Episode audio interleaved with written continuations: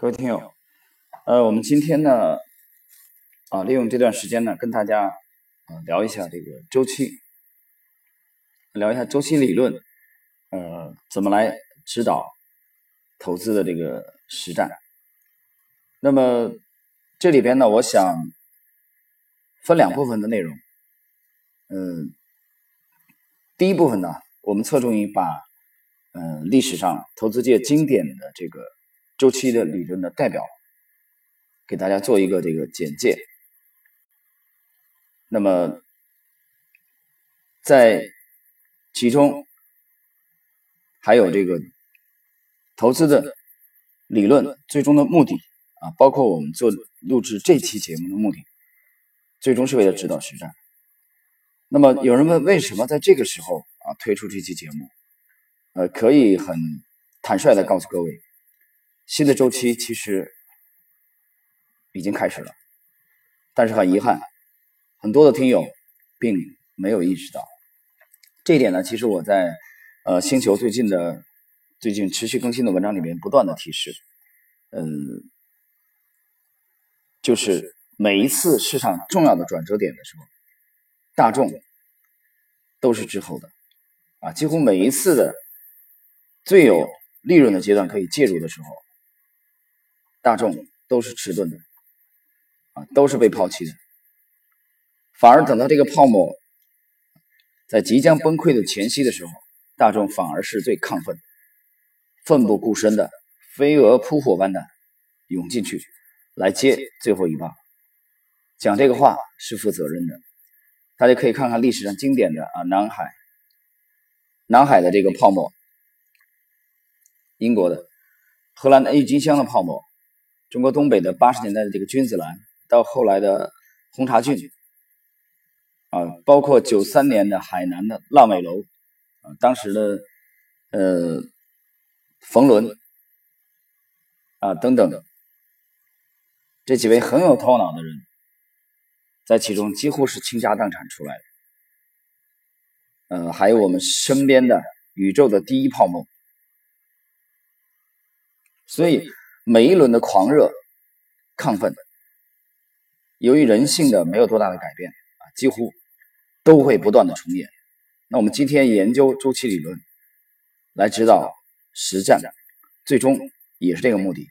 那么我把它分两部分的内容啊，第一部分我们介绍一下主要的周期的流派。那么对周期理论不太熟悉的朋友，你起码要知道、要了解、要重视，在这个时候。第二部分。呃，就是我们其中谈到的，呃，直接用来指导实战的，在当下就可以使用的部分呢，啊，我将在知识星球当中与各位分享交流。好了，呃，那么谈周期理论呢，其实我们要首先的了解一下周期理论大概的这个，呃，它的门派。啊，风格跟武术一样。其实我接触周期理论，其实最早的雏形啊，还谈不上周期理论。嗯，最早是在深圳，呃，当时的这个接触江江理论，那是在这个十几年，将近二十年前的时候，嗯，大概是九四九五年。那么通过朋友购买了一版，啊，一本这个从呃香港出版的这个黄兆忠先生的。是黄黄百中吧，记不清楚了。反正江理论啊，还是繁体字版的，很兴奋。那么研究江理论过程中，我发现它有这个江的这个数字的啊，这个轮回其实就是短周期啊，其实就是短周期。比如说对期的啊，这个这个研究啊，对市场的这种轮回，价知道知道价格的实战。而且在这个过程中，我最兴奋的是，我看到了一篇报道，但是非常遗憾啊，因为年代久远，这篇报道没有能。保存下来当时的深圳的大概是《投资导报》啊，好像是记不太清楚了。那么其中谈到一位高手，大概是某一位银行的交易员，他利用江理论啊来指导他来操作这个国债啊，国债的大概是期货啊方面的套利啊，取得了很好的这个成绩。我看了以后非常兴奋。呃，但是兴奋也只能说勾起了对江理论研究的兴趣而已啊。这是我接触接触这个啊跟周期有关的最早的这个雏形啊，还谈不上是经典的经济学界的周期理论。那么在我们一般人的概念中啊，在经济学界，周期经济周期理论呢，它主要呢划分为几种啊，我们把它呃按时间的周期的长短啊，比如说我们分为了几种，第一是短周期的理论。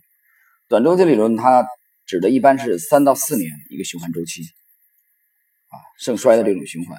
那么这其中最有代表性的是英国的经济学家基钦，啊，基是基础的基，钦，钦差大臣的钦，基钦提出的基钦理论，啊，你就记住结论，啊，简单一点，它的循环周期是三年到四年。第二是中周期的理论，中周期理论其中的啊代表人物是两个，啊，第一个。中期理论就是，嗯，阿姆斯特朗，马丁·阿姆斯特朗，他是出生在奥地利，他是继约瑟夫·熊彼特以后，呃，继这个康德拉基耶夫，对不起啊，之后啊，又一位这个经济周期理论的大师，而且阿姆斯特朗的经济周期理论呢，它更多的目的是用于指导。来投资赚钱，他这个理论，阿姆斯特朗理论并不是直接研究股市的啊，他研究的是经济周期。他的这个周期呢，呃，循环基本上是八点六年。阿姆斯特朗啊，这是中期的啊。刚才我们讲了一个短期，基金是三年到四年。阿姆斯特朗啊，作为中周期代表是八点六年左右。我们看第二位中周期非常有影响力的是法国的经济学家朱格拉啊，他提出的朱格拉周期。这个朱格拉周期呢，大概是九到十年的一个循环，盛衰的循环。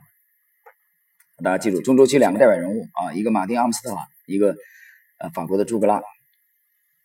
其实这哥俩其实你想想类似的，一个八点六年，一个九年到十年。好，长周期，长周期啊，经济学界公认的只有一位，这一位就是俄国的康德拉季耶夫。提出来的五十到六十年的经济周期，那么简单的也有人把它叫做康波啊，因为康德拉季耶夫嘛。这个康波呢，实际上是最近的三年以以来啊，三到四年开始在中国啊的经济学界和投资学界啊是非常的炙手可热。什么原因呢？谈这个康波呢，就跟一个人物有关系。这个这位嗯。非常出色的研究人员叫周金涛啊，应该是中期建投的首席经济学家，但是很遗憾啊，周先生应该一六年一线去世了啊，已经去世了。那么去世之后呢，同事们把他的经典的论著啊合并为一本《涛动周期论》公开出版了。我之前对周金涛先生康波理论没有任何的研究，也没有接触啊，但是这次在今年。年初啊，到深圳、香港这边休假的时候啊，朋友送了我一本啊，一本原则啊，送送我几本书里面，其中有一本就是《套动周期论》，而且在今年的年初，我到深圳的啊中心书城啊去陪孩子吧啊，当时也也看到了啊，在这个书架上有已经出版了这个周金涛先生这个著作，所以可以说周金涛嗯。先生的理论对康波的研究，再度把康波抬升到了一个为很多公众所知的啊这种地位。因为原来只是研究经济的人啊，做投资的人，像我们这种靠投资吃饭的人，知道康德拉基耶夫周期。他的经典就五十到六十年。那么周金涛有句话叫什么？人生发财靠康波啊。当然还有一些推论啊，比如说一八一九年。啊，二零一八年、一九年这个位置啊，是一个会出现一个相对的资产的这个低点啊，等等等等，有兴趣的大家去了解一下啊。我是今年年初才接触他的这个理论，确切的说啊，是看到他的东西，但是周金涛这个名字啊，我是大概三年以前在上海的时候就知道了。呃，那么在今年年初才读到套动周期论和接触周期论。周金涛的完整的理论，并不代表我们在今年才开始对新的周期、长周期开始布局，这是两回事。有人说那不对啊，啊你都不你都没有去了解周金涛理论怎么做投资的啊，这是两回事。周先生啊，有人把他叫做周天王啊，在研究康波方面，在至少在国内是一位大家，我们表示崇敬。但是大家记住，研究周期理论并不是只研究康波就可以的，这第一点。第二点，不研究康波，有人说我一辈子都不知道康波，并不妨碍你可以把投资做得很好啊。这个当大家听到我这个专辑的后半部分内容，就在知识星球分享的内容，我们谈财富周期的财富周期，就现在已经处于财富周期的新的转折期的时候，大家就会明白我讲的上述道理了。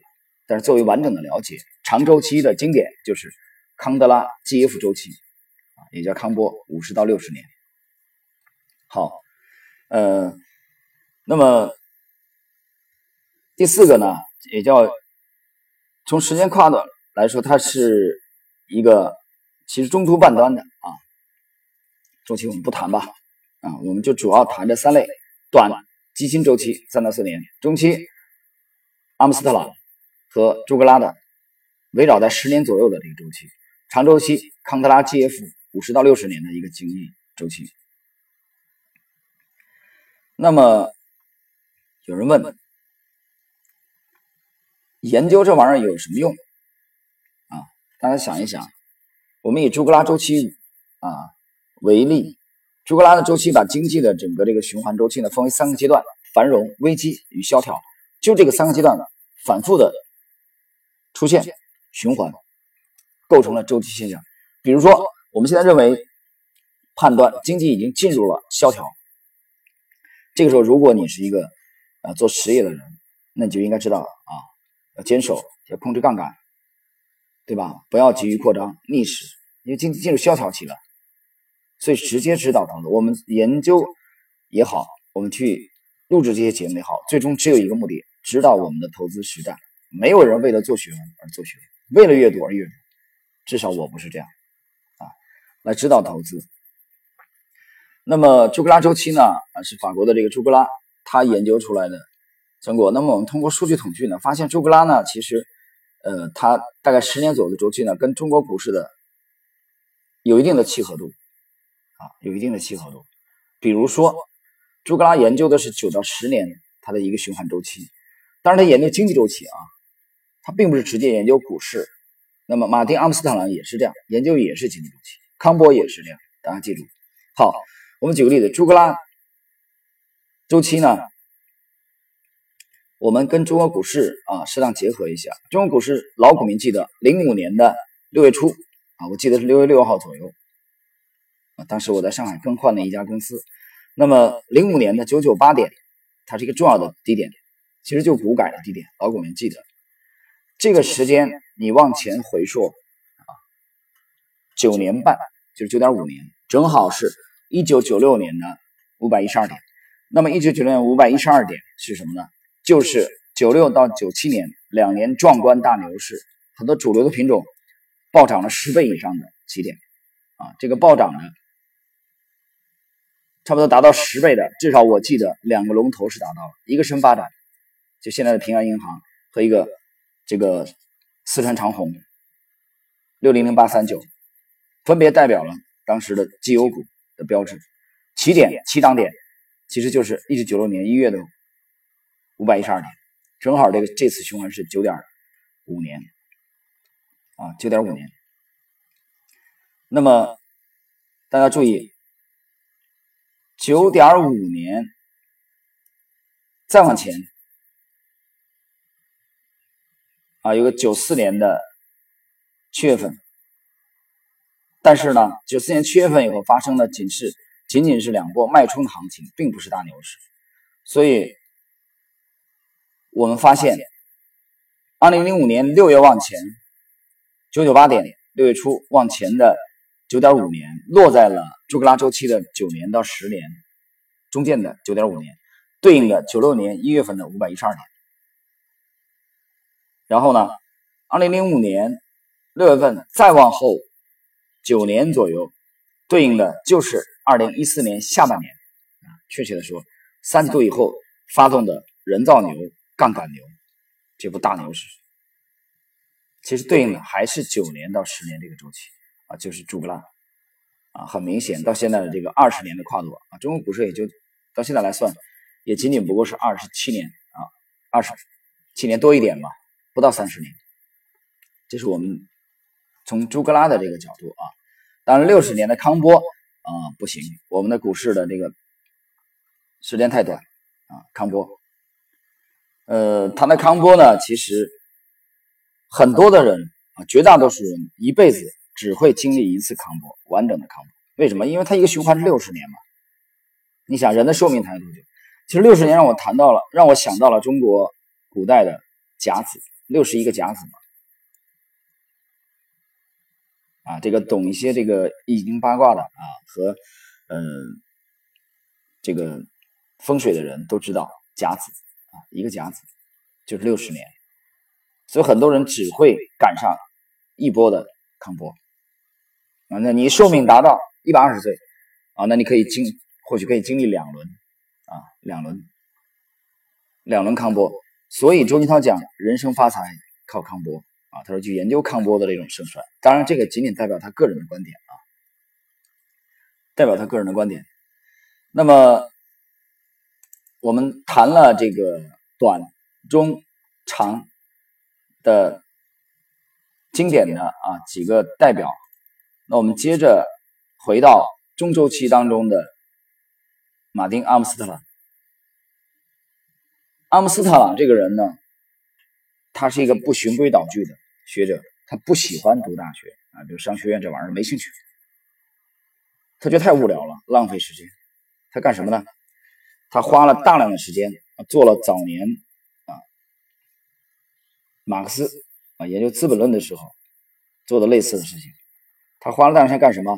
泡在欧洲的图书馆里包括英国、法国，包括纽约，干什么？去翻阅历史资料。去搜集大量的数据、历史资料，来构建他的马丁·阿姆斯特朗的这个经济信心的模型。我们谈到了阿姆斯特朗的周期大概是八点六年啊，这个跟朱格拉的九到十年基本上是吻合，基本上是吻合的。那么谈这里的话，我不禁要岔开一句啊，我们结合一下我们的经济周期。其实大家有没有注意到，我有一个心得啊，这里面有一个。小贴士跟大家交流一下，我也注意过研究一下我们的经济周期，很有趣。大家有没有有没有注意到我们的经济周期基本上是十年的这个跨度？原因我们等会儿再谈。我们看看几个数据：一九九二年到二零零二年，中国经济是一个循环周期，对不对？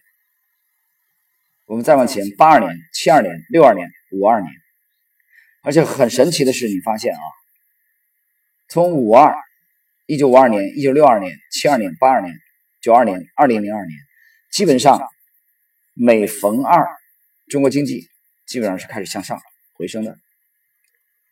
哎，很有意思啊，你去统计一下。然后呢，每当中国经济逢七，基本上就是一个阶段性的高点。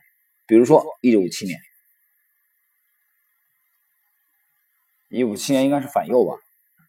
六七年啊，文革开始的第二年，文革是六六年开始的啊，虽然我还没出生。一九七七年，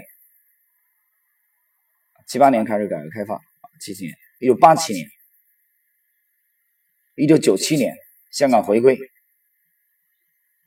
一九九七年的时候，中国那轮壮观的牛市达到了。在十月十六号达到了六千一百二十四点啊，股市这是啊，对不起对不起啊，讲错了，那是零七年，九七年香港回归，然后零七年股市达到六千一百二十四点，就是你发现经济基本上是逢七遇一个阶段性的高点，逢二开始回升，它基本上也吻合了一个十年的呃这个周期的这个跨度。也是吻合这个模型的。好，我们再来看一下阿姆斯特朗的这个模型啊，马丁·阿姆斯特朗，他和中国股市的结合。其实这个模型并不是去直接研究股市的，它研究经济周期。我们再重申一遍，但是你把它修正以后，你发现很有意思。中国的经济的这个周期呢，基本上会比阿姆斯特朗周期呢延迟半年左右。比如说，我们看阿姆斯特朗的周期呢，在二零零七年二月底它是见顶的，但是中国经济呢是在二零零七年的。八月份到十月份，去基本上是九月份见顶的。中国 A 股是在二零零七年十月十六号见顶，就是我们的中国经济周期比阿姆斯特朗周期晚了半年左右。这一次，零七年这一次，然后呢，阿姆斯特朗的这个反弹高点，下一次啊，到零九年四月份见顶，但是中国的股市的反弹的高点呢，在什么时候见顶呢？在中国股市的反弹的高点在零九年的七月三十一号。等于八月份，随后两个月，中国经济的这轮阶段性的高点也见顶，这个时间在二零零九年的九月份左右，比阿姆斯特朗的这个零九年四月份又是滞后了半年左右。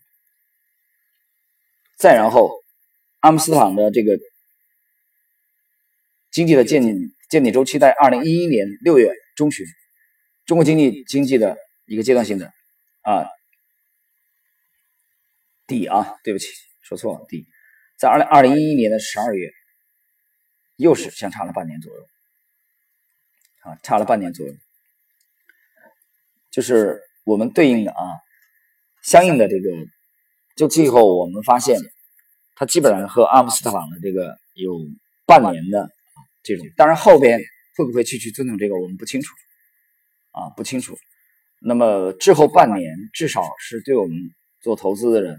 啊，可能有一定的参考价值，大家后边呢可以通过自己的研究呢来修正这个数据。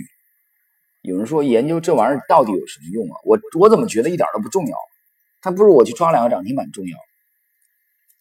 没有这种想法的人，我可以告诉你，你对投资的理解应该还处于一个初级阶段。为什么会这么讲啊？有句老话，中国古话讲：天时地利人和。长期的趋势的一旦形成，短期内很难逆转。那么聪明的人，优秀的职业的交易者，他会知道在某个阶段怎么样配置自己的资产。我举个例子，这时候我们谈谈康波。康波基本上是按照繁荣、衰退、萧条、回升，它四个阶段来划分的。那比如说，你现在我们当下的全球经济，中国经济处于哪个阶段啊？繁荣阶段、衰退阶段、萧条阶段，还是回升阶段？你把这个线研究清楚，你就知道你的资产应该怎么去配置啊？为什么会这么讲？因为我们知道逆势逆大势是不会有好下场。无论你去呃做工厂、做实业、做制造业，还是像我们一样专业的做投资，都是这样啊。这不禁让我想起来，嗯，在近期我又一遍又一遍的重读杰西·利弗莫尔的著作，在《股票作手回忆录》的第五章。这位前辈告诫我们后人讲的一句话，这句话是这样讲的：一个人想赚钱，所需要知道的一切，只是评估大势。啊，我那天把这个拍下来啊，共享在朋友圈里面，我的几位很好的朋友朋友都都觉得啊很有共鸣啊，其中一位朋友还马上去下单买了一本啊一模一样的这个版本啊真如的这个版本。第五章有这句话，那么就是经济周期呢，我们明白处于哪个阶段，然后呢来配置我们的投资。刚才呢，我是从时间的跨度，我们从短、中、长，最长到康波啊结束对周期的这个划分，这是什么？这是经济周期。但实际上我们知道，整个在投资的这个领域里边啊，不单单是经济周期啊，这一种划分的这个方法，还有其他的重要的周期，可能对我们的投资啊，包括对股市、包括资产配置有更大的影响啊。这其中就包括政治周期啊，政治周期也包括当下就可以知道我们实践的，也就是说我们在三年以前就已经开始做布局的财富周期。啊，这部分内容我讲了，我在知识星球这两天当中会跟大家进一步的讨论财富周期的盛衰的转折，直接指导了我们资产的绝大部分的配置方向。啊，与这个趋势相逆的、相违背的，不是说你很难取得很好收益的问题，是你很可能被这个大潮所吞没。啊，好了，呃，各位听友，那么今天呢，我们对经济周期指导实战的讲解的第一部分啊，暂时。就到这里啊，谢谢各位，我们在下一期节目当中啊，跟大家再交流。